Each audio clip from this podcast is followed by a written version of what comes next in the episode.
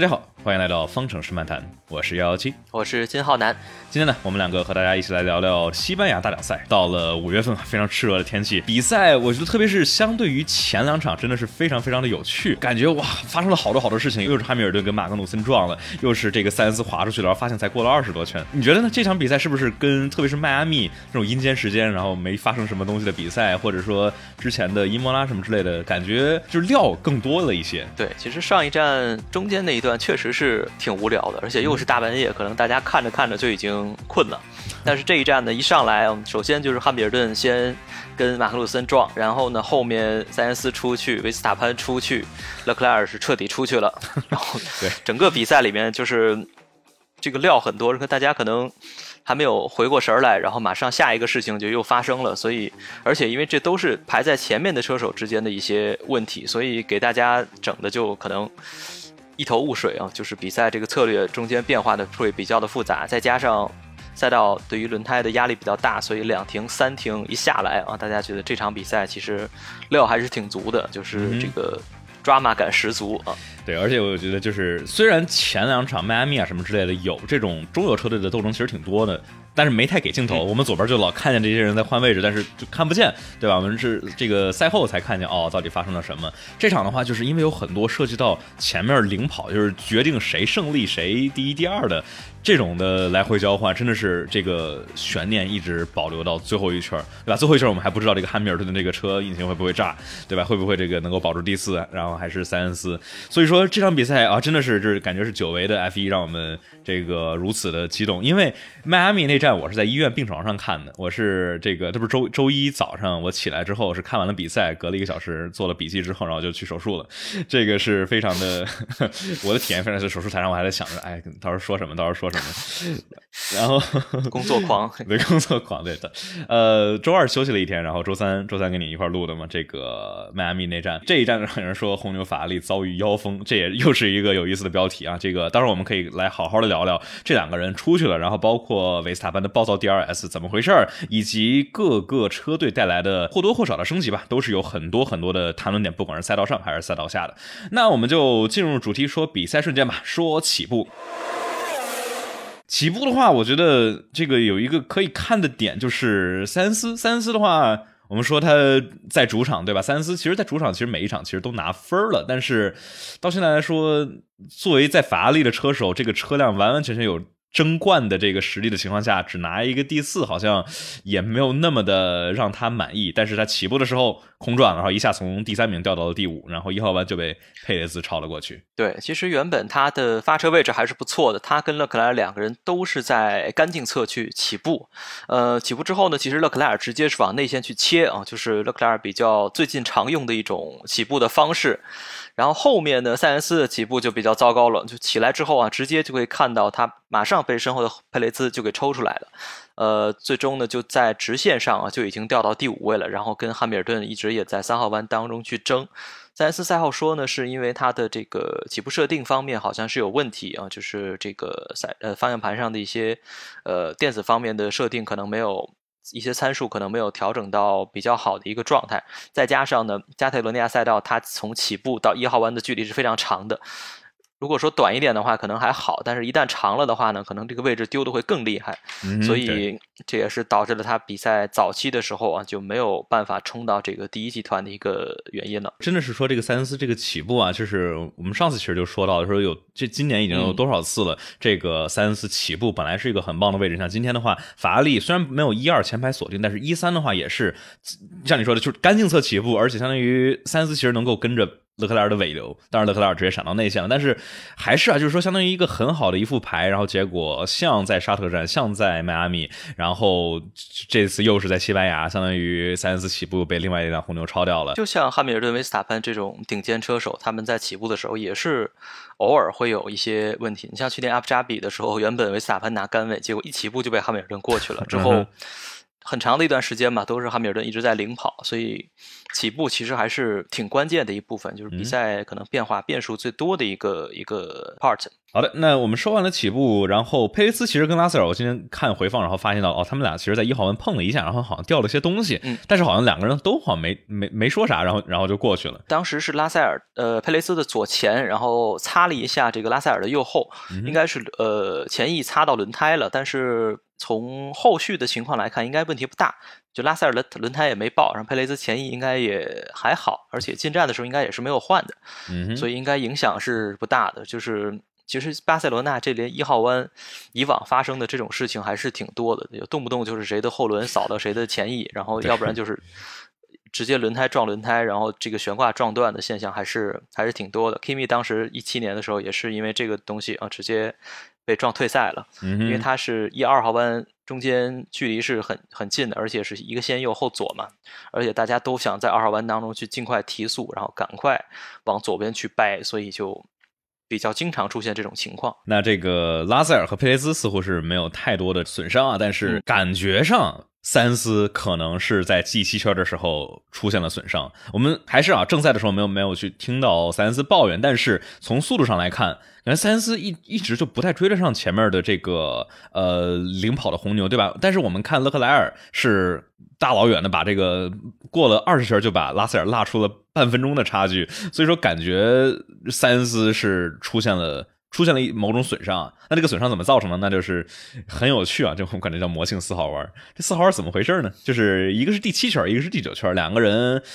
差两圈都是在四号弯，然后都是在转向的时候弯中。呃，一个转向过度，然后就滑出去了。这这是咋回事？是是风吗？还是就是说这个纯粹的车手的失误呢？嗯，我觉得风的影响，另一方面就是呃轮胎温度的影响。嗯，风呢，其实呃加泰罗尼亚那边。因为这个赛道呢，它其实是在一个高地上，呃，巴塞罗那它这个赛道呢，实际上是在巴塞罗那的市中心，大概东北部，大概三十公里。这个地方呢叫做 Montemelo 啊，是一个小镇。这个小镇呢，其实它的地形呢是完全处在一个高地上，你可以从这个比赛当中的画面上可以看到，两边都是山谷。嗯，它地势首先比较高，另外呢就是，呃，整个比赛。周日吧，当天其实那一段的风速呢都是挺大的，而且，呃，当地的一些记者呢也都表示，一方面温度高，另一方面这个风速比较大，这个其实在巴塞罗那还算是比较少见的一个情况。结果呢，就是四号弯当中，大家塞恩斯是一刹车啊，感觉他这车直接就后面甩出去了。呃，轮胎方面可能后轮有一点过热是一个原因，另一方面就是正好正巧赶上了这一阵妖风，呃，因为。你如果把维斯塔潘跟塞恩斯这两个出去的这个视频去做一个对比，你会发现。刚开始的时候出去的场面几乎是一样的，塞恩斯这个维斯塔潘可能出去的会更晚一些，因为他当时速度已经降得更低了，所以他出去的时候马上就把车给掰回来了。但是塞恩斯那边冲出去的这个幅度呢就会更远一些，所以其实从时间上来说，他损失也更大一点。对，看维斯塔潘的话，他反打反打的更早，但是他就是虽然有很大的这个这个 lock，但是还是没有救回来。但是还好，两个人都保持了速度，没有卡在刹车区里头。假如塞恩斯在西班牙上卡在刹车区里头，那就真的是。那真的是太尴尬了，这个我确实是这个风这个问题，我觉得对于我们在在那电视机前观看的朋友们，就是说我们也是挺难感受到里头，因为这些 F1 赛车都是这么精密的仪器，而且对风是非常非常的敏感，特别是有尾风在吹的话，你要是顶头的迎迎面来风的话，其实下压力还会增加，但是尾风的话，特别是在弯中就很容易一阵妖风卡，然后就就这个这个后部就滑出去了，然后这两个的话。我们看到了维斯塔潘冲出去了之后，就直接掉到了佩雷兹后面，然后这就是相当于开启了全场的我们在讨论，哎，会不会有队伍指令，会不会有这种对吧，multi twenty one 之类的东西，然后也有这个开始了这个维斯塔潘开始纠结 DRS。那么，那么，那我们说说说两个，我们先说维斯塔潘 DRS，因为听见好多朋友们这个在直播间里头想让我们聊，哎呀，维斯塔潘这个 DRS，我感觉他。就是借用村长的话啊，就是说，感觉是到了朋友家听他跟他老爸吵架，就是维斯塔潘一直在跟 GP 抱怨说，啊，这个 DRS 就就就开不了。然后这个 GP 跟他说，哎呀，你试一试过了路肩再摁，哎呀，你刚才自己把它摁回去了，就就咋回事呢？为什么这个 DRS 就是就是搞不定呢？这个问题其实周六的时候他们就碰到过，就是 Q 三最后的一个飞直圈，然后呢跑着跑着，维斯塔潘在 Team Radio 说没有动力了。然后车队一调查，发现是 DRS 的问题啊。其实，其实，在直道上开没开 DRS，车手的感觉是是很明显的。就是我们看到的时候，维斯塔潘三号弯当中自己松了油，但实际上呢，就在直道的时候，这个损失已经拉开了。而且加特伦尼亚这边 DRS 区直道整个还是比较长的。如果你排位赛当中不开这一段，可能零点三、零点四就出去了，这一圈基本上就没不太可能再去再去争杆位了。哎，你觉得他松油的时候，他是感觉到没速度，就是这个相当于直线上加速加的不够，还是说看见这个显示屏上面的 delta，比如说变红了，少了零点三、零点四秒，说啊，我这肯定追不回来。了，这个肯定是这个是能看到的，而且一方面他能感觉到，另一方面从数据上来看，就肯定是知道了，就是他可能不知道当时是什么原因，他可能。当时就是以为我是不是 derate 了呀，或者是这个动力没开到最满啊，或者怎么样其他的问题。但是最后来看啊，就是 DRS 没有开，可能车队这边从遥测数据，呃，这个从遥测数据，然后跟这个 DRS 的，呃，DRS 它是有一个专门的遥测数据的，就是零跟一嘛，就是开启跟关闭有两个状态。嗯，从这上呢，车队是是能够看见的，所以看到之后呢，其实也让他直接把那一圈给放，然后让他去进站。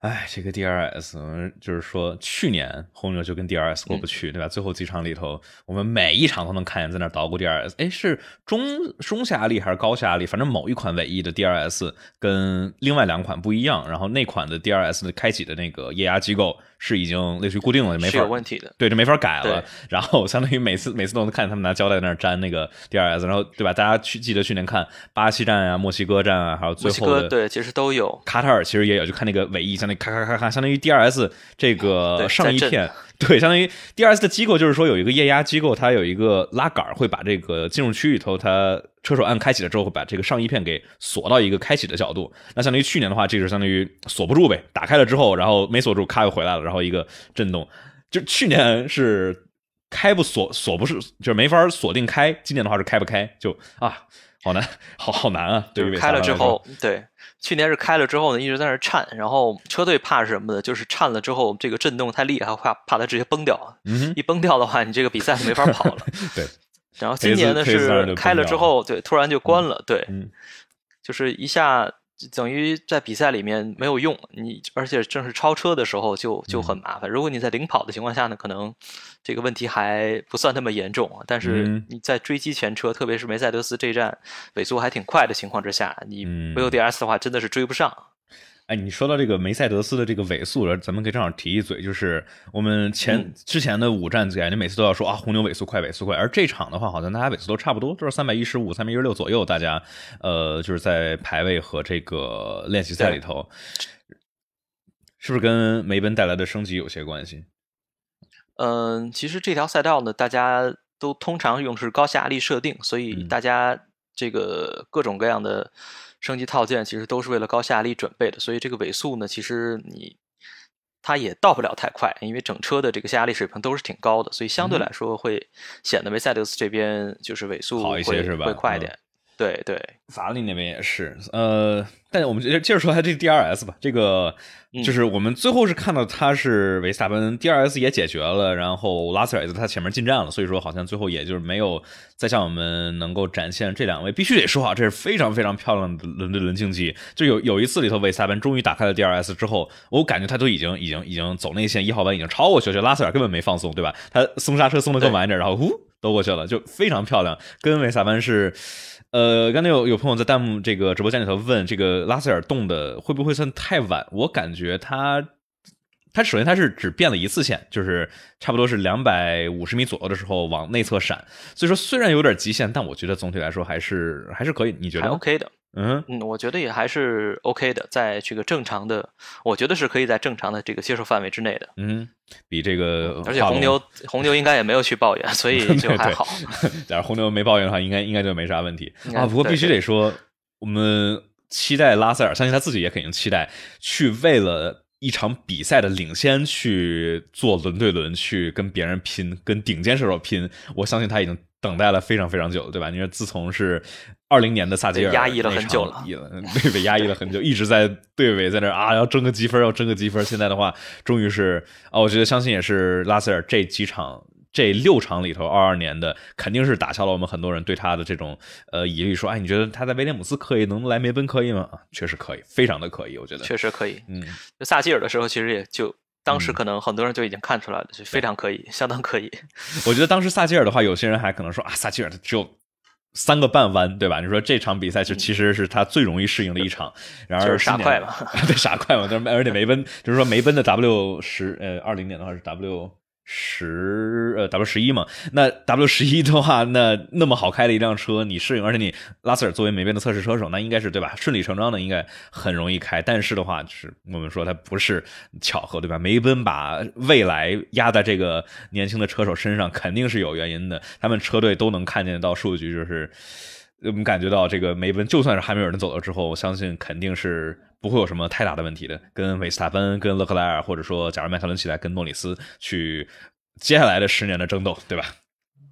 对，其实他们都是算同一代的车手嘛，九七、九八、九九那附近出生的。嗯，而且拉塞尔确实是凭借着自己的实力啊，从这个低级别方程式一点一点走上来，然后在威廉姆斯车队其实历练了也是挺长时间的了，所以最终能够到这样的一个位置也没有什么问题。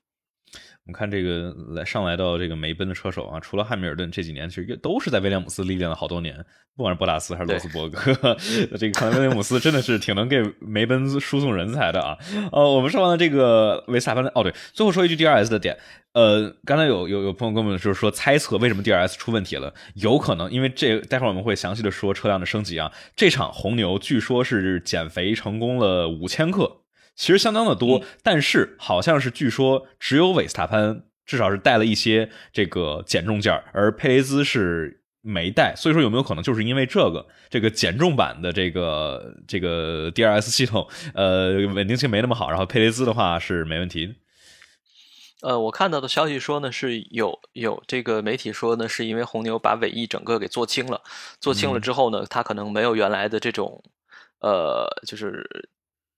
强度会更好一点，所以对对，所以就可能出现这种类似的问题，但是这个还没有确定啊，所以我们再再等一等消息吧。嗯，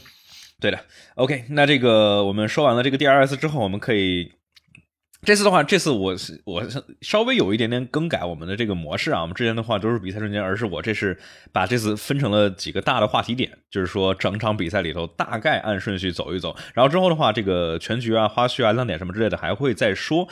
呃，我们再说两个话题点吧。比赛里头的一个是这个车辆的稳定性不足，这一是对于法拉利的粉丝们，包括勒克莱尔是很心碎的；另外一个是对于我们国内的粉丝们，就是赵冠宇第二次在比赛中看起来又是很有希望拿积分的一场里头，就卡退赛了。哎呀，太惨了。对，而且这两个问题呢挨着就很近。然后首先是勒克莱尔跑着跑着自己突然慢下来了。呃，法拉利这边就是初步给的一个原因是这个 MGU-K 或者是 Turbo，就是涡轮的原因。然后昨天呢，这个 Sky 赛后的分析当中啊，Karen Chaddock 直接就说。他在退赛之前的一个瞬间，这个涡轮是有一个很奇怪的一个蜂鸣的声音，嗯，所以呃，他认为这个涡轮的问题的可能性呢会会更大一点，所以现在还是在等法拉利这边官方的一个调查的结果出来，嗯，呃，那小周呢？好，周冠宇的，嗯。周冠宇这个现在还没有说，就是车队在新闻稿里面也写了，只是因为技术问题啊，不知道是哪方面的 技术问题。因为比赛的时候给到他画面，他就人都人都已经回去了，嗯，然后二十二十哎三十圈左右吧，然后他们俩差两看到他去对，然后他进站的时候就看他这个配停了很长的时间，然后再给镜头人已经出来了，对。就是相当于当时，当时是在看什么东西？反正当时勒克莱尔刚退赛，然后我们还在沉浸在“哎呀，勒克莱尔又是损失了一个看起来稳赢的一场比赛”，然后结果，哭，就看周冠宇就已经是都往回走了，就，哎，就就法拉利的，就发现今年的话，这个一场里头都是一一家的动力单元喜欢喜欢出问题，对吧？你看第一场的话，第一场、第二场的话是这个红牛，这个对吧？红牛动力或者说本田动力，然后之后的话，这个今天的话就是法拉利，哎，一下炸炸俩。嗯，是不是太热有关系？就是我今天看见有好多，我觉得是是有关系的。嗯就是比赛里面，因为大家赛后都说我们的车基本上已经很极限了，像汉密尔顿那个，当时也是差一点，差一点没跑完吧。然后我相信这个这么高的温度对于大家来说可能都是一个考验，而且这个温度大家之前是是没有预料到的，因为之前的预。这个天气预报写的是当地的气温也只有三十度左右，然后直到周五，直到周六的时候跑完排位赛啊，当天就已经到三十五度了。就天气预报可能不太准，那 就是哎，那西班牙站会是这个散热量需求最大的吗？我感觉总是就是这个叫什么，凭感觉啊，感总感觉是，比如说墨西哥呀、嗯或者奥地利那种高海拔，同时还热的地方，会好像散热需求量可能更大，还是说就相当于说是只是队伍低估了这一场里头的这个散热需求？呃，我觉得一是算是算是低估了吧，因为往常的加泰站的时间呢是五月初，今年呢会比往年的稍微晚一点，因为今年加了一个迈阿密嘛，就把欧洲分站的时间往后去推了。呃，然后呢，本身巴塞罗那那边五月底跟六月初吧，算是它一年当中比较热的地方。然后其他像比较，其实奥地利这边并不热，奥地利那边是山里，然后嗯它那边的气候环境一年四季其实都是挺好的。对，奥地利那边了冬天肯定会很冷。对，奥地利那边只是这个七百多米的海拔，对吧？我记得红牛圈就是不算低，但也就是稍微有一点点，所以说让他们散热。当时一八年的时候，梅奔是少有的两个两个车都双退嘛，当时还大家还说啊梅奔散热不行，后面才慢慢的去解决。对的，对的，就是当年第一站出了这个问题，但是其实可能对于其他的车队来说，并不算什么问题。呃，大家就是往这个理解的比较热的应该是匈牙利，匈牙利布达佩斯那边一般说是每年的下学期之前的最后一场比赛，那个时候呢，呃，往往是布达佩斯那边最热的时候，就基本上嗯赛道温度。呃，四五十度左右都是比较常见的一个状态。然后大家也提到了往年这个在东南亚比赛的时候，马来西亚确实很热。然后当年在十月份办巴西站的时候呢，巴西那边呃在这个因特拉克斯那边也是非常热的。哎嗯，，而且我觉得，最近嗯，你说你说。最近几年比较热的地方应该就是这些了。说这个马来西亚站还这个跟这边儿，比如说西班牙这边儿还不大一样，就是人说干热沙漠地带那种是这个物理攻击，对吧？然后这种马来西亚站或者新加坡的湿热那是魔法攻击，就是热的难熬。而且那边的话，假如就是气温是二十七八度的话，你湿度一大，就真的是根本受不了，而且真的是对对车手们对跟对车手们真的是体能上面极大的考验，就是能够在如此恶劣的环境下，然后。这个能够坚持两个小时的比赛，也真的是真的是不容易。对，你可以注意到赛前的就是几个细节，就维斯塔潘他从车房走到赛车上，是他是这个带了一个跟围兜似的东西，其实这里面都是冰块，一个一个的就在这个在这个胸前，然后背后也有，就差不多的一个部件。然后呢，佩雷兹在上车之前往自己头上浇了一瓶水，就是真的是直接浇了一瓶水。反正反正之后反正之后也要出汗，所以说反正都也都会湿，所以无所谓了，是吧？对，对呃，你你觉得这个叫什么？虽然说大家大家都已经在抱怨说现在的 F 一已经太大、太沉、太重了，你觉得为了车手的不是说舒适啊，说了安全，假如太热了会中暑的话，你觉得有没有可能加入一点点强制的，比如说规定所有人都得加一个某种的制冷装置，有可能吗？还是说现在反正都这么多年都过，倒不是说空调啊，就毕竟这么这么多年 F 一都过来了，大家都没有这个空调，比如类似于 IndyCar 那种进气系统，当然 IndyCar 是跟 Aero Screen 有关系，我知道，但是、啊对对，就是说让车手们稍微舒服一点点，毕竟全球变暖嘛。呃，我倒没想过这个问题，就怕它这个风速一引进来，整个车你的这个布局又要重新设计，所以我觉得可能最近几年，呃，问题应该不大。他们可能会在头盔上多开几个孔，就是嗯尽量让头盔头盔上多进点气，或者说呢，像 NASCAR 一样，头盔上面加个管子，然后。嗯，对，但是这个往哪儿装也是一个问题，所以这个问题 我暂时还没有没有没有比较仔细的考虑过。而且确实不好看。但是车队 WEC 的比赛是有空嗯调的，啊嗯，那这样像勒挺舒服的，芒他们的对，原型车里面，对，就是嗯规定啊，如果是温度超过三十还是三十二摄氏度，然后车里是必须开空调的，而且每一个人的驾驶时间不能超过多少啊，这个是嗯比赛里面的规则明明确写进去的。啊，对我我想的是这个嘛，因为假如是让车队能选的话，那没有车队会选 装空调。但是说，假如是赛会为了这个考虑车手安全性的话，这个安全性，哎，这个这个内裤的这个东西，我觉得我都不想说了，没啥没啥意思，就是他们吵吧，现在也没有一个呃盖棺定论的。我们可以说更另外一个有意思的赛道上面的红牛队伍的指令争议，对吧？这个看看见这两个人在一块儿，然后我们意识到，哎呦。佩雷兹好像哎，站在韦萨潘前面哦，那大家都想，那会不会给指令？那很明显，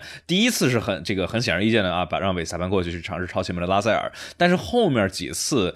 佩雷兹其实好像没啥问题，去能够稳稳定定的拿冠军，然后车队还是这个算是毫不留情的让这个佩雷兹给让道，给韦萨潘给让了过去。我觉得呢，就是。这个事情吧，可能对于佩雷兹来说确实是不太不太好接受。毕竟赛季还早，而且从两个人的积分上来看，差距呢并不是很大。嗯，所以呢，让佩雷兹让车的时候呢，佩雷兹肯定是不太愿意的。但是呢，佩雷兹可能也清楚啊，就是在车队里面的位置还是怎么样，或者说呢，之前没有跟车队沟通完全的清楚。而且佩雷兹是明年还没有签约的，所以这个事情 后面也需要去去谈好。哎，你觉得佩雷兹，比如说他二零年签的这个红牛的这个合同里头，会白纸黑字写着说是你是二号车手，然后需要让位置吗？我觉得既然他这么问了，应该是不会这么写的。但是我不知道 跟维斯塔潘签的二八年合同里面会不会把红牛自己把那一条给加上去了啊？因为毕竟跟佩雷兹还没有签后面的合同嘛。嗯哼。确实有可能，比如，我记得之前传闻说是巴里切罗他这个合同里头是有这一句，对吧？但是，对对对，呃，比如说博塔斯啊，或者说这个韦伯啊，好像是没有，就是。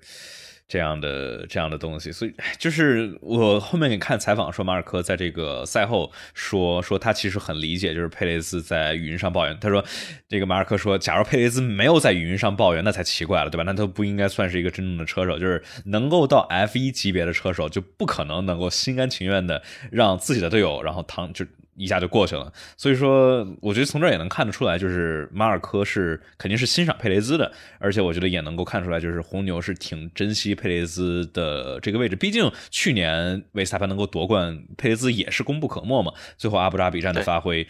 然后其实包括全年，其实虽然有些时候稍微前面适应慢点，但是总体来说是一个很棒的一位一位车手，为红牛的团队做出贡献。而今年的话，也是感觉佩雷兹是更进更进一步。这我觉得为什么是像你说的，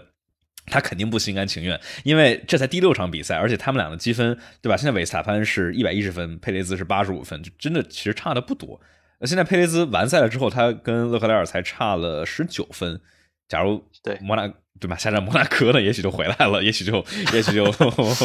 呃，对吧？呃，我们还不不是周勒克莱尔，但反正就是说，现在的话，其实真的还挺早的，因为看梅奔的话，梅奔的话，拉塞尔现在已经是比汉密尔顿积分要快快多了一倍了都，所以肯定是对作为佩雷兹肯定是不好受。对，而且我觉得，就是佩雷斯正是认为去年啊帮了车队这么一大把，然后今年还出现这种情况，可能他这个当前可能还不太好接受。但是他最后说是什么呢？就是呃，but OK。那对，but OK，对，就而且 it's unfair，but OK。对，虽然有一点不公平，但是我还是去做了，就是还是很会做人的。哦，先把这个事情给你办了，后面再再去说。佩雷兹这个做人是情商挺高，就是在这个车队上面，这个语音上面，这个叫什么，就 PR friendly 嘛，对吧？就是说没有让车队太难堪，没有说像韦伯那样说 not bad not too bad for number two，对吧？这这真的是太难受了，让整个车队，呃，所以说我们我我们再看看吧，就是说。因为我们看起来，勒克莱尔和韦斯塔潘是今年的这个去争夺车队这车手冠军的两个主力。那假如红牛，而且就是大家其实也能够感觉到，就是说也都知道韦斯塔潘的这个上限肯定是比佩雷兹要强的。但是，所以说我也能理解红牛的这个做法，就是说相当于是让韦斯塔潘尽可能的去拿到积分。因为假如他们俩不换的话，现在勒克莱尔还是积分榜的第一。对的，其实从红牛角度来讲，维斯塔潘今年的这个。非战斗损失就积分已经损失很大了，直接退了两场啊！就是其他四场比赛，虽然说最后三场比赛虽然夺冠了，但是在这场之前跟勒克莱尔积分差距还是有一些的，所以红牛也是为了尽可能的去保稳啊，保维斯塔潘在今年还是有争冠这样的一个希望，所以呢，提早去做了这样的一个方式，我觉得站在车队角度来讲也没什么问题。嗯，那我们说了这么多，说了关于积分的东西，那我们就进入到下一个环节——纵观全局比赛花絮。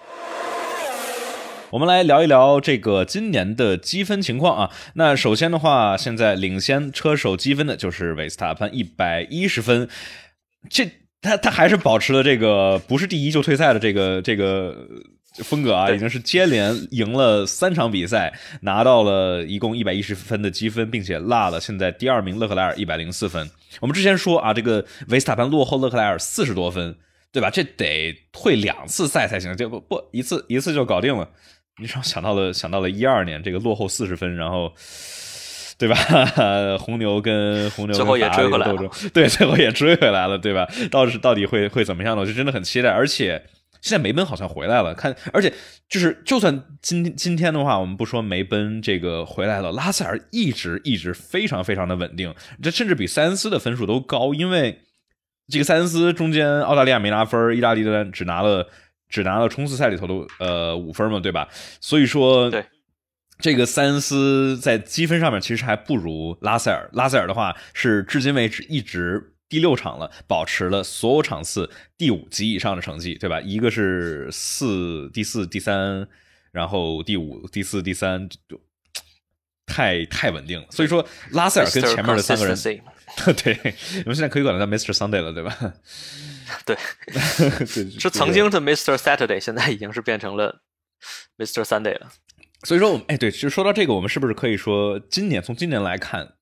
前三年里头，拉塞尔我们老说他排位快，就排位快，而周日不行，也许就是因为这个威廉姆斯车辆的性能，而不是他本人的问题。也许威廉姆斯就是排位快，然后周日就下去了。结论嘛，现在还没定是吧？你觉得这个趋势，对，是有这个趋势的。我觉得，就是看起来梅赛德斯的车确实是更适合周日去跑，因为往年的比赛，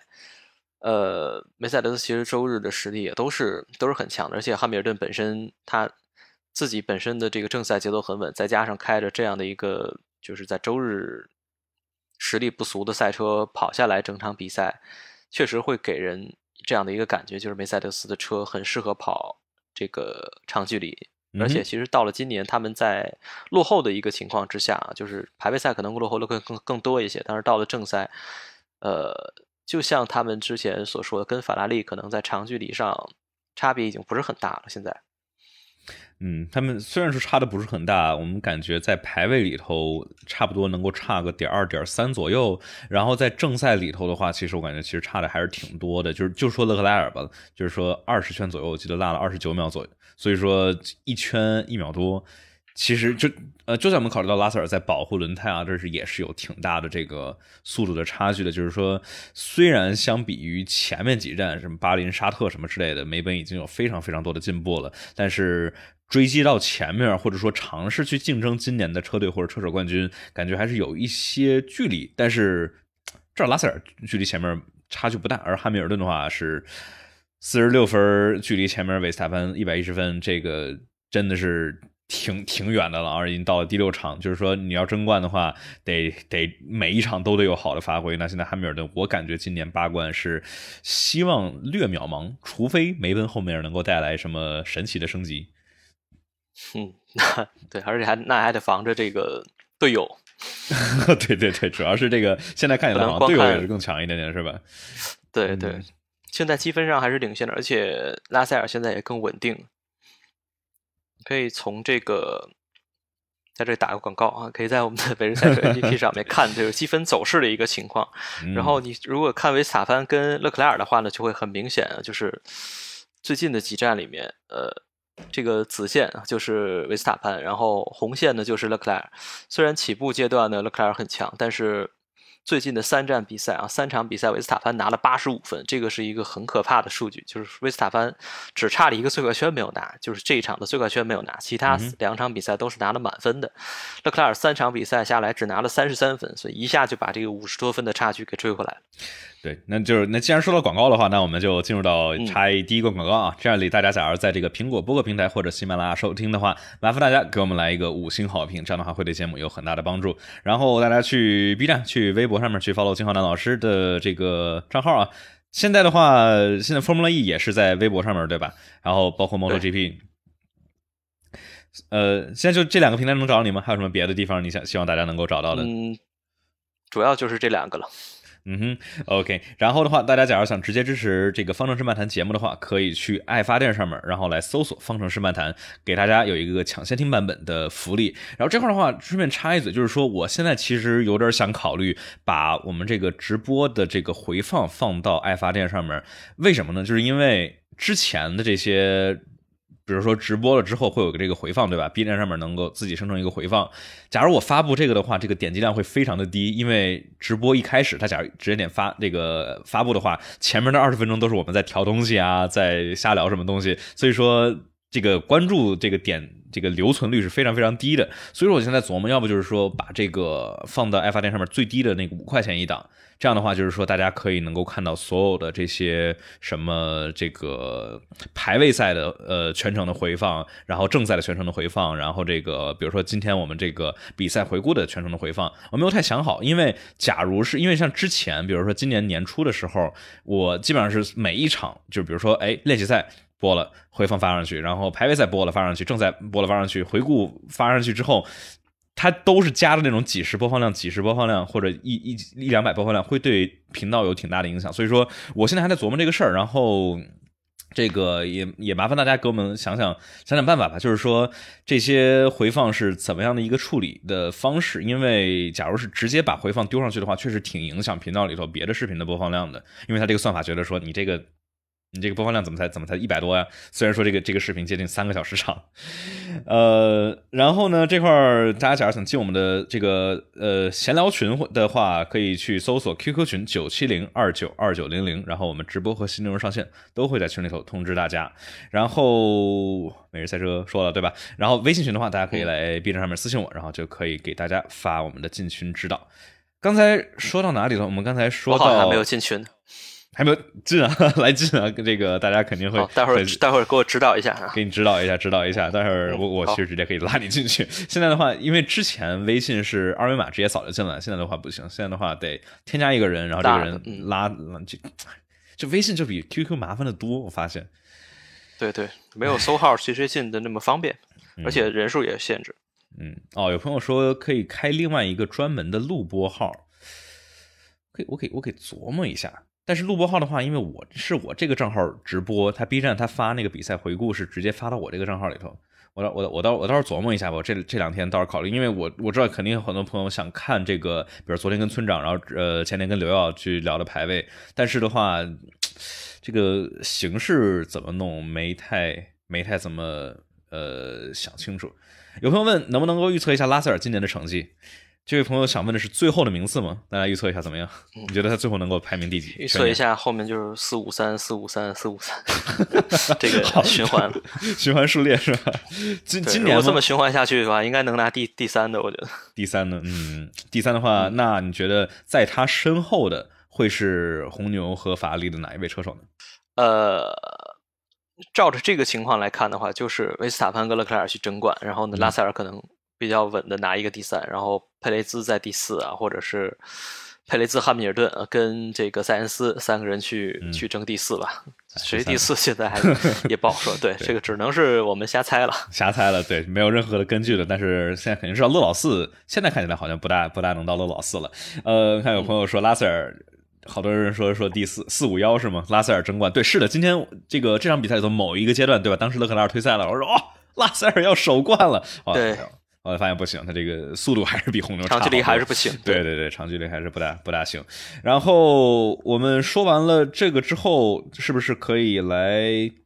接着，咱们接着把积分说完吧。这个后面前面这些人，呃，勒克莱尔一百零四分，然后佩雷兹八十五分。就像我们刚才在讨论佩雷兹的，就是他其实离勒克莱尔其实不远，其实离韦斯塔潘也没太远，对吧？他只差了只差了二十五分。这其实假如韦斯塔潘退赛了一下，不是咒他，但是 就差一场退赛，然后佩雷兹就就就就就领跑积分榜了。所以说很能理解为什么佩雷兹被叫让这个比赛胜利是如此的不爽。拉塞尔七十四分，塞恩斯六十五分，我觉得这是相对来说，拉塞尔就是塞恩斯今年没有那么，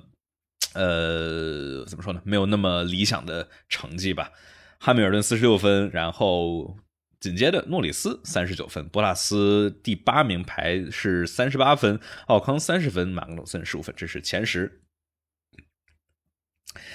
哎，拉提菲怎么是在二十一呢？就还没有霍肯伯格高。对这个事情，之前我们就说过，就是还没还没有跑两站的霍肯伯格更高啊。就是说去，就类似于去年马泽平还没有是谁来？是库比萨吧？还是哎，等去年是谁来顶顶了？反正反正记得去年的话，那个库比卡是顶过 Kimi 的。哦，对，那那就是那就应该是这个马那个马泽平还没有还没有。马泽平是排在库比卡下面。对，所以说，哎，这真的是。真的是不不太好啊！拉蒂菲的这个展现，你你觉得？今天我记得我们那个比赛的时候，听见是是 Brondo 说吧，说有听见传闻说德弗里斯有可能在季中就甚至季中就有可能顶替拉蒂菲。你觉得德弗里斯的这个选择我也听过？你觉得这个选择好吗？你就比如他们。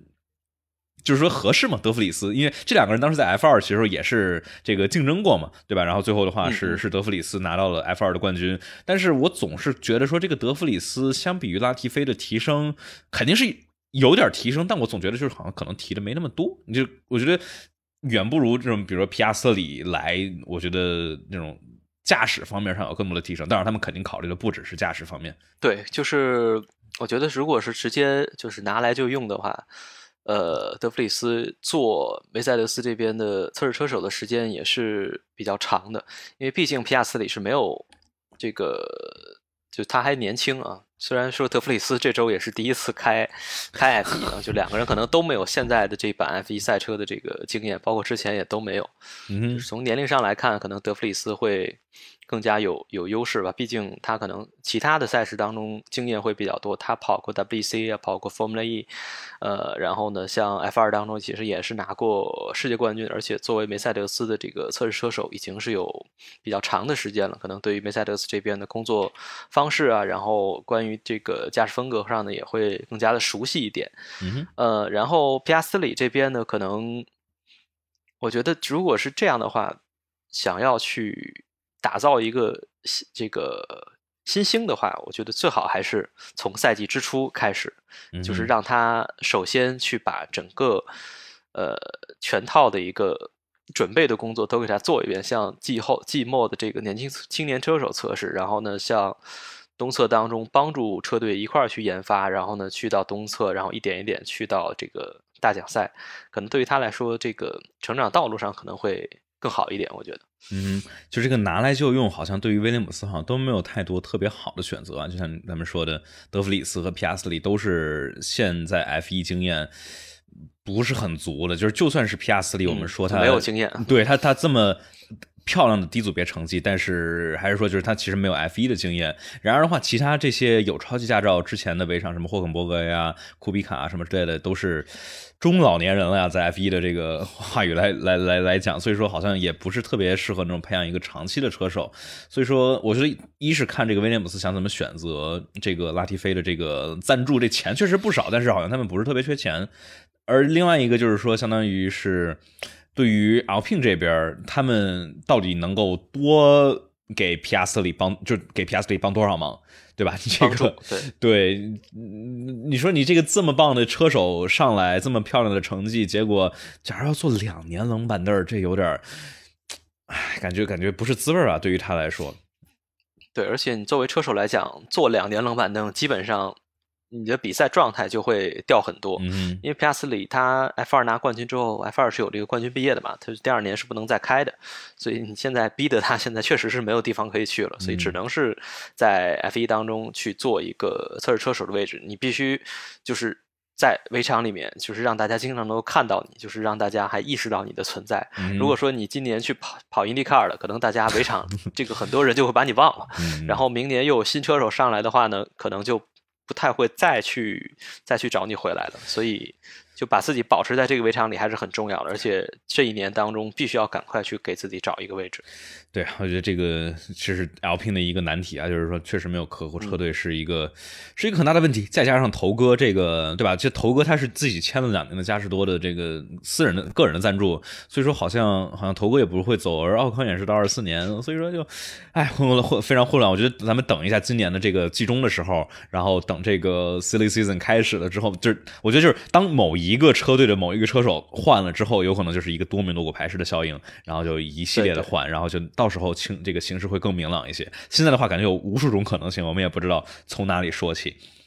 呃，我们 F 一的这个 可能还早，嗯，对，F 一的这个 City Season 可能还没有到，就是一般会在下学期左右，下学期之前后，然后就开始逐渐的开始这个火热起来。包括其实去年周冠宇也是十一月份才才正式确定的嘛，所以而且 F 二的这个时间今年拖的也是比较长，所以给下面的车手上来的机会也是要大家多考虑一些的。嗯，对的。OK，那我们这个积分差不多就说到这里。然后这个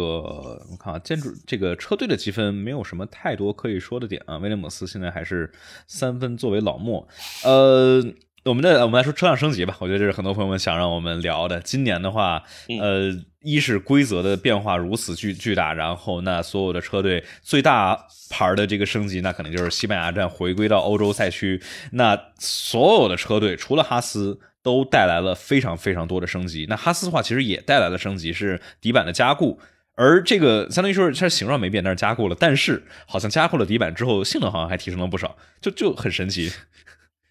对，就是在周四的时候啊，大家提升提交的一个呃升级件的一个清单，然后呢，看可以看到，就其他车队都有，然后哈斯那边是一个空的 empty，什么都没带。结果呢，到了排位赛。两台车全进 Q 三了，这个情况大家可能之前也没有想到，真是没想到，什么都没拿，结果进去了。对，可能你们都是副升级 带来之后。对，我觉得就是就是在这个赛前报道，就是老是能够想到啊，红牛这个升级可能会提升零点三，阿尔法罗密欧可能会提升零点四。肯定有很多水分，那否则的话，假如都提升这么多的话，那圈速应该进一分十六才对。这个，所以说我们从哈斯这个啥东西都没带，然后居然还能够两个人进 Q 三。虽然说呃舒马赫他进来的话是跟这个诺里斯呃圈被删了有关系啊，但是必须得说就是这两个人的排位发挥都挺不错的。我们那我们就就就说就说阿斯顿马丁的绿色红牛吧，这个是 这个话题点可以说是拉满。这个周就。去年啊，没有，不是去年啊，就是说今年的这个新车发布的时候，阿斯顿马丁二月份新车发布的时候，就有已经有传闻说，哎，风梦里头在吹完全不一样的另一版车，然后一直到现在，哦，发现了，果真传闻是对的，这这这这这一点都不一样啊，这个完全不一样。但是呢，就是现在因为跟红牛太像了，所以呢，大家也都在 讨论啊，说到底你们是不是又又 copy 了一版红牛的车，因为。为什么大家会这么想呢？就是他们有这个前科，因为 在之前赛点的时候，他们是超过梅赛德斯的车的。嗯，然后呢，这个最后呢，也是 FI 因为这个去罚了他们，罚了四十万欧，然后呢又罚了车队的积分。嗯，所以这个事情一出来，嗯。今年这个事情一出来之后呢，大家觉得，哎，他们怎么又来了？而且今年成 成了这个绿，从粉色的梅奔变成了绿色的红牛，对，就都是，哎，真的是这个前科，我觉得是让人最觉得，让人感觉你作为一个 F 一车队，然后你，我觉得你不会太想让人老想着说，一提到你就想到哦，你去抄别人的车。呃，给大家来解释一下，大概就是说，为什么二零年的赛点这个 RP 二零是被罚了罚了钱啊？就是说，呃，赛点一直跟梅奔是有相对来说比较紧密的合作，然后在一九年的时候，他们的前悬挂刹车组件和他们其实也买了后边的刹车组件，他们都是从梅奔购买的。那一九年的时候，梅呃赛点自己的这个 RP 幺九是怎么说？总体来概括的说啊，是一个短轴距、偏高前倾角的一个设计理念。但是在二零年，我们发现这个车直接咔嚓变成了一个长轴距低前倾角，就是照搬了去年梅奔的 W 十冠军车。然后有朋友问，那那为什么这个只因为后刹车进气道罚了呢？就是因为一九年的时候是允许这个刹车进气道是可以向别的车队去购买的，那当时赛点也是前后都购买了。但是二零年突然变得不允许购买了。但是的话，FIA 也说了。你们好像不太可能说一九年买了之后，然后二零年设计新的时候，突然把一九年的这个设计图给忘掉。所以说，这个前刹机刹车进气口的话，也没有去纠结太多。有问题的是后面的刹刹车进气口，因为一九年的话，赛点是没有使用梅奔的后刹车进气口，因为他们的车辆风格完全不一样，是应该是用了自己的后悬挂。而二零年这个车是完全照搬的，那所以说后悬挂。买了那也就用上了，而正是因为这个买了用上了，然后赛会说，哎，你这个相当于是一个非连贯的，对吧？你相当于你之前没用这个件儿，然后二零年咔你给用上了，所以说就是因为后刹车进气给他罚了十五分，罚了四十万欧元，而且这十五分当时看起来，这个当时这个奥特马说是哎没啥事儿，他当时还还以为只只罚这个，他以为罚的分还更少呢。结果这十五分算是，对对，罚了七点五。但是奥特马自己都都有点懵逼。但是我们到最后发现，哦，这十五分真的是直接导致了呃他们丢掉了这个第三，让迈凯伦拿到了这个车队冠军的第三嘛。所以说也是这等效下来，这钱也是不少的。那这次为什么这个算是对马丁没有说这样罚呢？为什么这个现在赛会说，哎，好像还算是合规？嗯，那么这周的时候呢，因为 FI 这边就有人周二、周三的时候去了阿斯顿马丁在银石那边的工厂，然后呢，他们的人呢是拿出来了说，我们十一月份就去年的十一这个这个车呢是已经去年我们八月份的时候就已经设计好了这一版，然后十一月份的时候呢是放在车风洞去吹。所以呢，因为红牛这款车呢，直到今年东侧的时候才正式亮相，所以这个 FI，呃，就是暂时还是有足够的数据去证明说你的这个车确实是你自己造的。但是现在的问题所在呢是什么？就是是不是有人把红牛这个内部的东西 交给了阿斯顿马丁，让他们去这么设计的？就是这个是最大的一个二点零是吗？对 对对，呃，就是呃，叫什么？这个赛会是说了。呃，就特别是二零年那个粉色梅奔事件以来啊，就是说借鉴可以，但是禁止使用三 D，就是各种的这种三 D 成像的设备。逆向研发嘛？对，逆向工程是严格禁止的。就是说，你能够拍照，能够去这个学到对手的气动部件，但是逆向工程是严格禁止的。那假如是不能拿其他人的图纸去去自己搞研发，对，这就是大大这个特别大的忌讳了。你你觉得有可能吗？我其实觉得，特别是在这个零七年建联盟之后，然后在相当于赛点其实已经经历过这一波这个被指指控抄袭，并且成功被不叫成功被罚，就是被罚的情况下，我就感觉他们就假如没有说十足的把握，应该不会冒这个风险吧。而且相当于升级了之后，其实位置没变。对，我觉得还是有可能的，毕竟确实是太像，就 是你从这些细节上来看，红牛现在其实觉得最。最他们不能接受的是这个进气口下面啊，就是进气口，呃下边的这个通风的这个部分，然后直接往赛车后部梳理的这部分的气流，然后包括中间有一个开槽，这个开槽的位置的大小都是一模一样的。就是这个东西，你如果是没有之前没有看过什么东西的话，是不可能感觉。做出来的，所以他们就感觉很蹊跷，所以这个事情红牛觉得是远远没有结束的，而且他们已经说了在调查有没有内鬼，嗯，对，要不要终止 终止交易？终止交易，这个来给大家看一眼啊，这儿有做这个 PPT，就是这块的话是刚才这个小金老师说的，就是说别的地方这个侧箱，我们其实在 Alpine，其实在小牛能看到过大概的这个理念，对吧？所以说侧箱我们说像一点，其实也也就罢了。但是它这个真正对吧？你看这个侧箱的形状有些许的区别，地板是非常的像。但是我觉得就是说红牛的这个进气的外面的这个进气裂板是十支车队之前独红牛一家是把两片裂板挤在外头，然后做一个夹角。而这次这个相当于这个阿斯顿马丁的 AM 二是完全照抄了这一块，然后这个地板上面开的这个槽，然后包括地板后面的这个切口是。真的是一模一样，除了这个这个小鼓包，这个小鼓包是这个侧向的下碰撞结构，这个小鼓包的位置不太一样，所以说就是我们能发现，就是它的地板形状不是百分之百，但是差不多是百分之九十五是是一样的，嗯，百分之九十九点五 是一样的。对，然后你看它这个轮胎后面的这个呃两个翼片角度，然后形状也是。惊人的相似，不能说惊人的相似，就是差不多了，就差不多一然后进气对，然后它这个散上上面的这个百升散热口形状，跟他们之前的 AM 二二设计完全不一样。但是呢，跟红牛相比呢，又是完全一样。所以这个很难不让人去怀疑，说这个东西到底是不是 copy 的。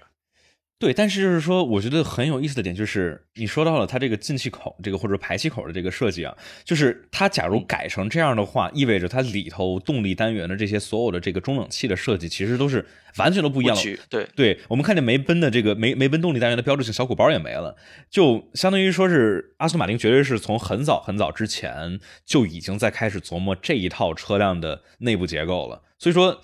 嗯，我我之前看有一有人有些人这个设计的这个就是讨论的这个阴谋论啊，或者说这个理论，就是说有没有可能红牛这边是被挖走了，一共是七位工程师，然后其中包括最大头的这个 Alesi 和这个 Dan Fellows 两位这个气动部门的这个高级工程师。呃，Fellows 是有这个 gardening leave，所以说是今年四月份才入职，而 Alesi 是去年七月份就其实就跑到阿斯顿马丁了。然后，然后大家猜测有没有可能是这个老哥，对吧？就算没有图纸，脑子里头带着这个整体的气动概念，就带了过去，是吧？因为今年的车呢是全新造，所以大家可能去年年初的时候就开始琢磨了，所以到七月份的时候肯定是有这些想法的。然后。毕竟他在红牛这边工作的时间也挺长的，所以就不免让人怀疑会不会有一些什么细节方面的东西啊会被泄露出来。因为可能有一些点子出来之后，马上就会让让这个呃马丁这边的会察觉到一些什么，然后去修改这个设计。改着改着就发现跟那个红牛确实还是挺像。对，所以我觉得可能更大的概率是类似于马丁。呃，借借了这个不是挖过来了红牛的工程师之后，差不多已经明确了说，哎，我们的设总体设计的七种理念。然后等红牛这辆赛车亮相了之后，然后发现，哎，挺有意思，有这么玩，就是说，相当于说是他们发现，假如红牛纽维带队设计的是这辆车的话，可能是。他们认为啊，这个可能的潜力会更高一些，对吧？我们这次虽然他们带来升级，然后发现好像没什么性能上的本质上的提升，但也许人家觉得这个这种的气动的理念有更高的天花板，有更多的可提升的空间。然后那就是相当于在过去的两个月里头，就是拿着照片，然后来去对着修改，然后根据自己的这个这边的自己的风洞和 CFD。对，然后之前这个 Andrew Green 啊，就是他们的这个技术总监采访的时候也说，说他们当时看见红牛新车发布会的时候拿了一辆车，然后说，哎，怎么跟我们之前设计这么像？不知道这个话是真的还是他编的。对，那那那就就算就算是假的，他也得这么说呀，对吧？他也得说是，哎，怎么跟我们的这么像？他不能不可能就直白的说我们就是直接抄的。对，嗯。如果是这么像的话，当时好像没有类似的言论出来说我们设计了一款跟红牛差不多的车。对，而且就是马丁，他是这辆车，就是之前的 A 版车，其实是第一个亮相的这个二二年的新车，就是抛去哈斯的渲染图啊，而且很很早，对对对，对，而且当时大家就真的也是挺。挺震惊的，你看方形的进气口，而且这大贯通的下切和这个鱼菜散热，就当时就哦呦，好像很有意思的样子。后来发现就是前几场里头，呃，速度是不咋地，但是反正这个我觉得让子弹再飞一会儿吧。我觉得我们还得再看看，应该有很多的方面都在进行协同的调查。我们也许到赛季中或者赛季末，我们才能知道这个到底有没有盖棺定论。OK，我们说完了红牛之后，大概提一嘴子别的车队的一些升级。阿尔法罗密欧是带来了一些升级件，然后这场里头应该是，呃，大部分是给博塔斯的，对吧？然后小周是，呃，大部分都没有。对，然后但是呢，博塔斯二电车又坏了，所以 这个东西很多的东收集的数据呢，还是小周同学来收集的。对，阿尔法这边包括这个前翼端板，然后翼片，然后悬挂、引擎罩，其实都有升级。嗯，然后后悬挂应该也升级了。然后除了阿弗罗密，就是除了刚才我们说的这个马丁这个带来的升级最多之外，从这个成绩上来看到最多的那很明显是梅赛德斯。梅奔的话，这一次带来了，其实感觉就是主要就是地板，然后前翼的端板和后刹的这个小翼片，但是。这个主要的问题就是在于他们这个底板上面解决了海豚跳的问题，我觉得就是可能是跟他们悬挂和底板一块配合调整。但是，呃，Andrew s h o l i n g 不是也表示了说，他们现在找到了这个问题在哪儿和前进的方向。我觉得也是能够看到拉塞尔和汉密尔顿两个人如此这个振奋的原因，对吧？就是说，哎，他们至少看见曙光了。我觉得夏利这个部分其实是他们。在主要在修改底板之后啊，其他的像前翼端板，然后前翼形状是做了一个辅助，就是辅助这个底板进气的一个调整，就是等于说是换了一款底板设计的这种哲学吧。结果呢，改了之后发现，哎，确实这个车不跳了，而且在加泰罗尼亚，因为整个高下力赛道在一号弯那个大下坡之前的那个下坡，看起来练习赛周五是没有跳，然后到周六，应该我觉得他们又是把。底盘这个高度给修改了之后，发现还是不不跳，但是就是虽然有一点点，但是这个对于车手来说完全是可以接受的这种幅度，我觉得这是一个很好的很好的消息。然后到了后面，他们还可以跟基于在这一场比赛当中收集的一些数据，然后还能把这款车做得更好一点。这也是我觉得哈密尔顿当时想退赛，但是车队没有让他退的一个原因。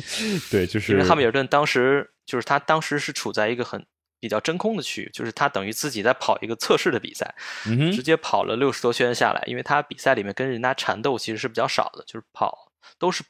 普遍跑在一个比较干净的一个状态，所以他收集的数据还是特别重要的。之前的话也有一场，忘是呃沙特吧还是那个，他是汉密尔顿车上专门装了一个高度的传感器，但反正嗯这个梅奔升级了之后，让我们就是对前面这个的争斗是更有更多的期待了。就是说，除了红牛和这个法拉利之外啊，加入了可能会加入梅奔的一些斗争。说的差不多了，我们可以来进入到下一个点，我们可以来说这一场比赛的周末亮点。亮点啊，首先就是维斯塔潘吧，我觉得嗯维斯塔潘在最终拿到冠军是一个很大的一个成功，而且在六年之前他在这边拿了一个首胜，呃，就法拉利这个确实在周六的时候亮点，勒克莱尔周六其实排位赛的时候也算是一个亮点，因为他第一圈没有这个直接 spin 了嘛，然后第二圈一圈定胜负，大家当时都很高兴啊，叫他这个乐一圈 横空出世啊，对，结果没有想到周日比赛领先的状态，而且领先十多秒的情况之下，自己突然车出了问题。呃，首先我们还是来说红牛吧。红牛这边，我觉得除了维斯塔潘在正赛里面这个滑出去之外，然后还有 DRS 不工作之外，就是维斯塔潘他自己的发挥是没有任何的问题，包括佩雷兹，呃，也是完成了车队给他交代的非常好的任务，就是压制住拉塞尔，限制住他比赛的一个节奏。呃，最终能够帮助红牛拿到一二名的成绩，整个红牛车队这周我觉得都是亮点。嗯哼，哎，就刚才你说的这个勒克莱尔真的是也是啊，我觉得勒克莱尔对于他来说也是没有太多这个自己的失误，顶多是排位赛里头 Q 三第一圈呃这个 spin 了，但是真的就是一圈里头如此大的压力，然后结果能够稳住。当然的话，维斯塔潘的 DRS 肯定也是帮了点忙，这个在最后一圈相当于没打开，所以说嗯没有给维斯塔潘这个 Q 三第二圈再再去跑一次飞驰圈的机会。然后我觉得其实还有这个亮点就是汉密尔顿，汉密尔顿的话这一场里头也是拿到这个这个叫什么 Driver of the Day 嘛，对吧？呃，从第十九超回到了第五名，而且曾经一度是第四。对吧？最后的话，只是因为动力单元好像出了点儿这个出了点问题，然后所以说被把这个塞恩斯给让了过去。而且这是在没有任何安全车的情况下，没有这种奇怪的战术的情况下，能够从队尾超回来，就真的感觉也是很非常的久违。汉密尔顿其实也确实很久没有从这个后面往前超的经历了。首先，一方面他们的车还是够快的；另一方面呢，他们解决了之前的问题之后啊，梅赛德斯现在又回到了这个算是回到了第一集团的行列当中吧。嗯、然后呢，因为他的策略跟其他车手不一样，而且这一站比赛中间没有出任何的安全车或者是虚拟安全车，就真的是纯凭借着自己的速度去去上来、去追上来的。嗯就是如果你去看汉密尔顿比赛当中他的停战策略，他是呃第一圈因为跟马格努森碰了之后爆胎嘛，然后他的一停是在二十二圈去做的，就是他的进站窗口呢刚好是其他人基本上都已经做完一停的情况之下，第二停呢是四十八圈，第二圈呃第二停其实还好，因为他整个第二个 sting 跑了二十六圈，就是中胎的时候一直在跑。对于汉密尔顿来说，虽然说他这场比赛是三停，但是实际上他跟两停没什么太大区别，嗯因为他第一次停第一对第一圈就停掉了，而且他两个 sting 都是用软胎去去跑的，所以我感觉梅赛德斯的车应该对于轮胎就是这个情况来看，呃，压力还是还是可以的，而且他自己跑自己的节奏，没有什么没有其他人的影响啊，所以说拿到这样的一个一个结果。我感觉就汉密尔顿中间有一段特别的快，他比前面的这些领先的人，其实基本上一一圈能够快一秒多到一点五秒左右，而且就是说能够保持这么快的圈速稳定，而且还能够。很保护轮胎，我觉得这个是很神奇的。当然没给他太多镜头，对他中间的话肯定是超了什么奥康啊、诺里斯、阿隆索这些，其实就都超了一趟，然后进站之后，然后又超又超一趟。这个就是前面五位车手里头唯一一位算算是相当于两停的车手嘛，对吧？前面其他的人全都是全都是三停的，然后这个是相当于是软中软，呃。真的真的是很不容易。我觉得对于汉密尔顿来说，虽然说最后第五的成绩对于他来说啊不算是多么亮眼，就毕竟七冠这么多场比赛胜利，但是对于今年梅奔的这个车辆性能，拉塞尔一个第三，汉密尔顿一个第五，一个小小的这种小的胜利吧。对，如果说汉密尔顿第一圈不出问题的话，至少我觉得拉塞尔、汉密尔顿拿第三、第四应该是没什么问题的，因为汉密尔顿最后冲线离塞恩斯的差距也极小，因为两个人最后是在争第四的嘛。对，在最后一圈的时候，塞恩斯再超过去。对，如果汉密尔顿，因为汉密尔顿是起步的时候唯一的一位用中胎的车手，嗯，而且呃，正正是因为第一圈的这个事故，让他又重新换回了软胎，所以其实等于说他从策略上已经是吃亏了，但是最终还是能够扭转这样的一个一个态势。这个真的是汉密尔顿的爆胎能力，过去几年当中我们也曾经见到过，像去年西班牙站就是二停去对维斯塔潘的一停嘛，最后还是把这个。在赛道上直接把这个成绩给超回来嗯哼，对，就是这个汉密尔顿，哎，still there，still there，就类似于我记得当时这个去年西墨那个巴西站的时候，那个梅奔的官方推特发了一个说你们怕不是忘了我们这个汉密尔顿有多强？就是呃，车肯定有关系，你假如不是车有那么强的话，汉密尔顿也不可能从车队的末尾往前超。但是这跟这个车手也是绝对是密不可分的。然后。还有什么样的亮点呢？我觉得这个周末的话，我觉得总体比赛，我觉得也算是一个亮点吧。特就像我们开头说的，相对于前面几场来说，西班牙站真的是很有趣的一场比赛，而且这已经是连续两场了。呃，去年的西班牙站就非常非常的有趣，不管是轮对轮还是战术，今天的话也是各种各样的幺蛾子，韦斯塔潘在车队云上吵架，然后这个 DRS 开不开，两个人从四号弯滑出去，轮对轮竞技争第一，然后有人引擎炸了，就是。各种各样的东西都在发生，然后一直也有悬念，真的是我觉得这场比赛是很好看的一场比赛。嗯，如果中间什么时候出了安全车，可能这个剧本又是完全不一样。对对对，就算是圆满了嘛。但是说没有安全车的情况下，然后居然能够就是靠。不同的战术，不确实是啊，咱两停三停这种，确实是变动性会更大一些。就是说，不像是之前老一停的话，大家其实都能够猜到大概是怎么回事，就是 undercut 一次，然后就一次定胜负。就是三停的比赛已经是好久没有见到了，而且只会在这种对于轮胎压力比较大，而且呃或者说事故频发的这些比赛当中去去出现啊，而且这个甘地的比赛就是。三停就就更少了。嗯哼，你像当时二零一三年的时候，当时是因为那款车对于轮胎压力很大，然后贝耐利当年这个轮胎配方也都偏软，结果一三年出了四停的比赛，也是在这个西班牙站，阿隆索最后是在这里拿了这个分站赛的冠军。呃，还有一个原因，其实是我因为勒克莱尔的退赛，就是勒克莱尔的退赛呢，其实是加剧了前面这几个阵营的争夺。就如果勒克莱尔他是正常跑完比赛的话，我觉得他可能会是两停的车手。嗯哼。那么如果他两停的话呢，维斯塔潘可能是三停，但是后面的佩雷兹跟拉塞尔可能是会用两停，就是不会用这种方式去去牵制梅赛德斯这边的策略。呃，维斯塔潘三停呢，是因为他被拉塞尔挡挡的时间太长了，结果红牛这边说。既然也要被挡，不如我们直接先改换策略，改成三停，因为我们长距离是足够快的，就是我们有信心去通过你的我们的三停去压你的两停。然后拉塞尔看到之后呢，拉塞尔也去反用三停，但是无论如何，这个节奏上是追不上红牛，所以这个最终也是被超过去了，也没什么没什么可说的。嗯，哎，所以说这个比赛我真的是希望。二二年之后的比赛能够能够保持这样的势头啊，因为然后让大家也能够感觉更有意思一些。接下来的几场比赛的话，摩纳哥和这个阿塞拜疆也都是相对来说好一点的时间。那我觉得我们的亮点说完了，我们是不是可以来说我们的周末槽点？但其实我感觉这个周末槽点好像没有那么的多，你觉得呢？堆在法拉利那边，堆在法拉利，对对对，法拉利呢？槽点的话呢，对，真的是一口。老血喷出来，就是本来周六的时候给了大家很大的希望，结果到了周日啊，就没有想到领跑的情况之下，自己出现了赛车这个引擎方面的问题啊，究竟是不是因为高温的原因呢？我们还要再等一等，但是我觉得是有可能的，而且，呃。就很突然，没有任何的征兆，就是让大家可能更加难以接受，而且再加上这一场比赛之后，维斯塔潘积分上来了，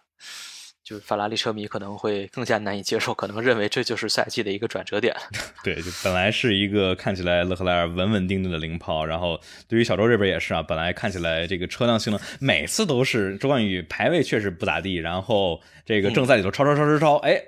退赛了。挂了，车挂了。对，然后就感觉非常的可惜啊！就是不管对于勒克莱尔还是周冠宇来说，这真的是一个槽点。而且法拉利在前几场里头都是一个相对来说不错的稳定性，也没有什么这个车辆突然突然退赛啊什么之类的。而这一场是真的啊，除了上属于除了上一站的周冠宇啊，哎，OK，还有什么槽点呢？有朋友说马丁这周末那说。嗯嗯，马丁就是抄完 抄完之后发现没什么效果，对学霸的作业感觉没抄好。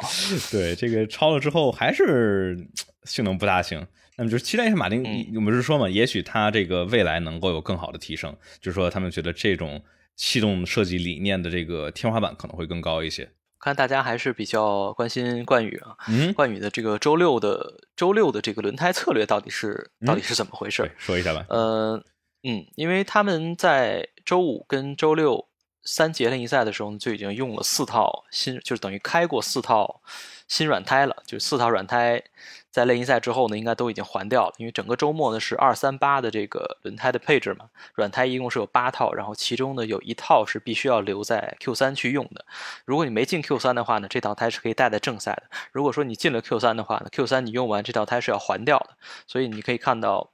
进入到 Q 三的车手，他们在跑完 Q 三之后，就是每一场比赛他们的轮胎剩余只有六套。那么其他没有进 Q 三的车手呢，实际上他们是有七套的。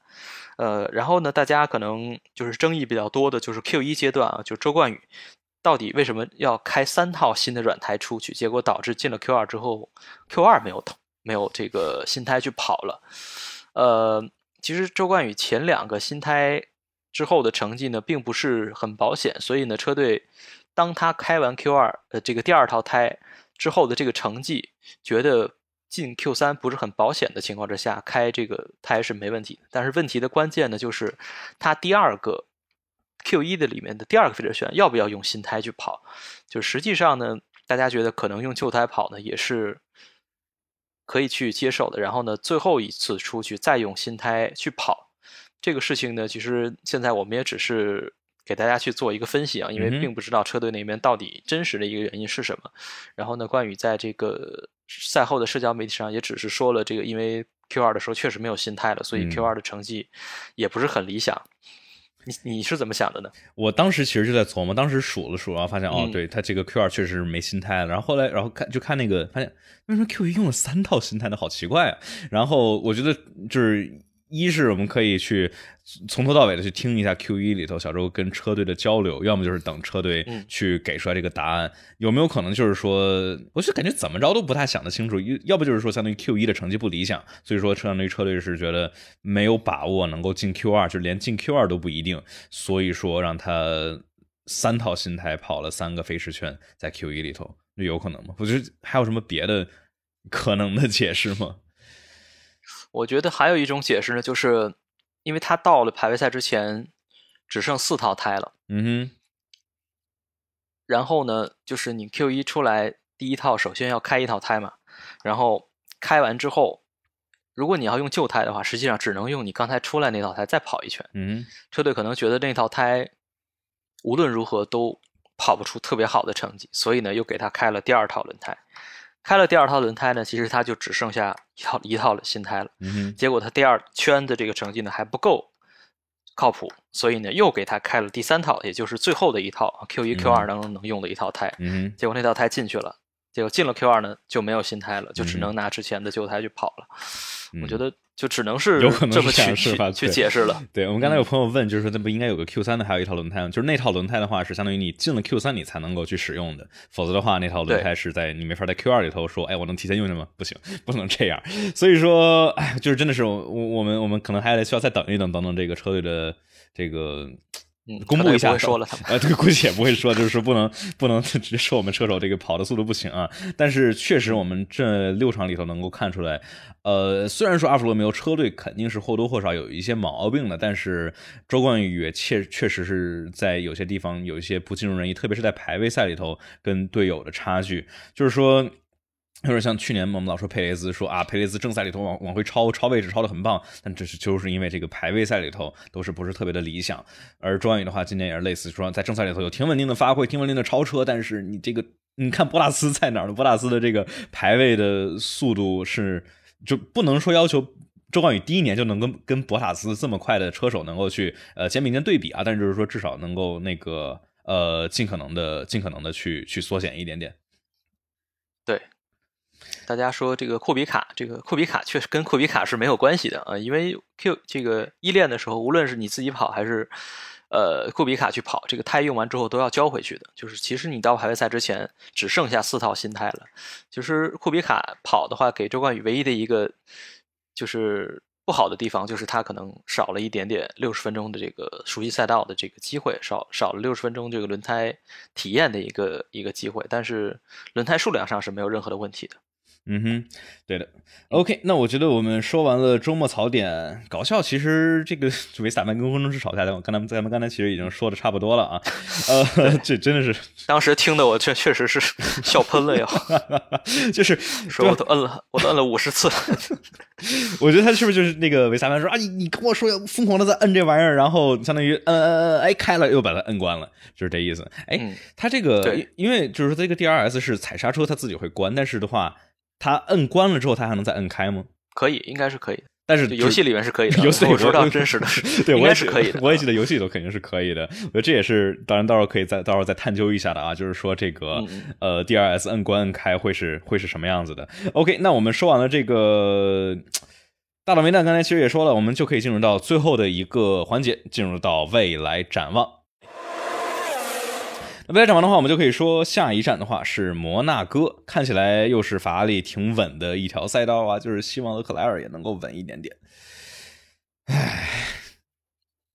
怎么回事啊？摩纳哥，勒克莱尔的摩纳哥就是大家已经公认了，就是大倒霉蛋了。不知道下礼拜会不会归到大倒霉蛋里面啊？呃，之前在这个自己家门口巡游的时候呢，又把老打之前七四年。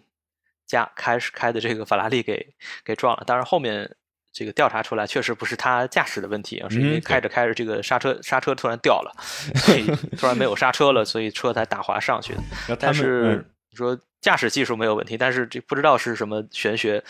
主只是老是在主场出这种各种各样的状况。从低组别赛事，希望就一直没有这个摆脱。对对对，嗯，F 二也好，然后到了索博也好，然后法拉利那边。一九年，一九年排位赛呢，是因为车队就是